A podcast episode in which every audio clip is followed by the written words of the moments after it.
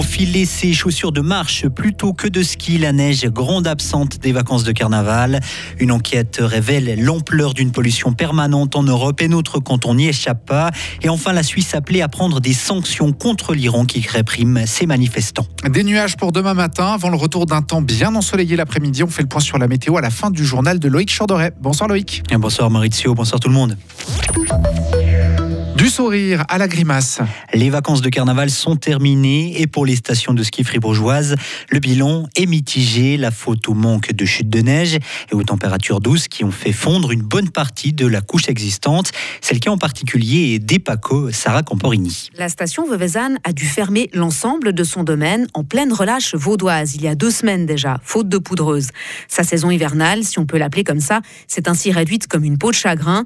Lionel Verlon, président du conseil d'administration du Monte-Pente de Corbetta SA. On a pu ouvrir euh, que le, 18 janvier avec euh, des très bonnes conditions où là paradoxalement on a eu euh, on a eu une affluence très très satisfaisante donc on voyait que les gens avaient vraiment envie de, retourner sur les skis au Paco ou ailleurs. Un bon enneigement qui a duré trois semaines. On a fait à peu près 30 jours d'ouverture cet, hiver sur sur les 70 à, 80 jours. On fait généralement une bonne un bon hiver où, on atteint les, les satisfaisants. Les Pacos se tiennent prêts à rouvrir en cas de chute de neige, comme le relève Lionel Verlon. La station est située sur des pâturages. Elle n'a donc pas besoin de quantité énorme de neige pour être praticable, mais il en faut tout de même plus que quelques centimètres pour assurer une bonne couche de fond.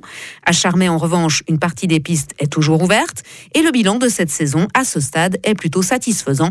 Claude Gendre, co-directeur de Télé Charmey SA. Alors, je dirais que pour l'instant, on, on est 10% en retard par rapport à ce qu'on avait prévu euh, sur cette saison.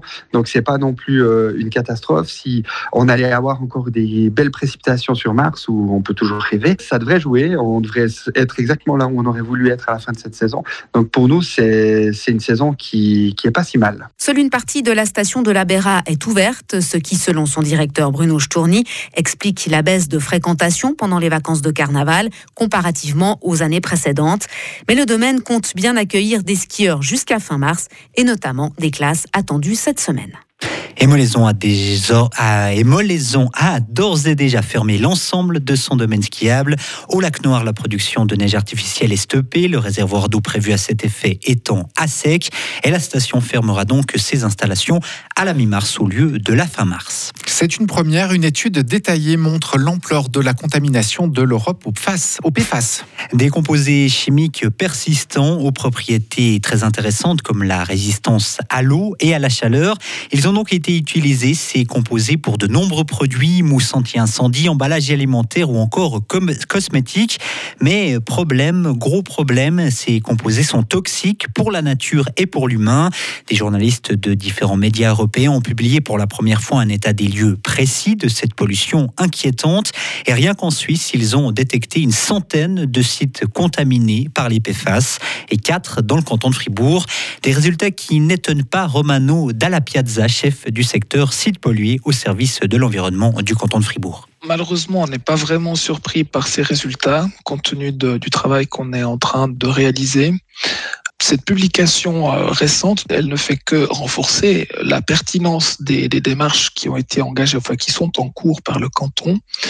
Pour nous, ce qui était euh, prioritaire dans un premier temps, c'est d'évaluer la situation sur un des biens que l'on utilise euh, massivement notamment dans le canton de Fribourg, mais en Suisse, c'est la distribution d'eau potable. Donc c'est la raison pour laquelle on s'est concentré pour ces premières étapes d'investigation sur la qualité des eaux souterraines. Le canton de Fribourg a commencé à prélever des échantillons d'eau sur 23 sites à la fin 2022, des sites connus pour être pollués. De nouvelles mesures seront réalisées ce printemps avant d'envisager de possibles mesures de dépollution un nouveau quartier à Estavayer. Oui, les travaux de la nouvelle gare routière démarreront ce printemps, indique aujourd'hui les TPF. Une quarantaine de logements devraient être construits, tout comme des commerces, des bureaux ou encore un parking souterrain. Le centre de vaccination Covid fermera à la fin mars à Grange-Paco. La demande est en baisse depuis des semaines maintenant, explique le canton de Fribourg. Une antenne sera par contre ouverte le vendredi matin dans le bâtiment du cadran des ligues de santé à Fribourg. Le Conseil national veut que la Suisse prenne des sanctions contre l'Iran.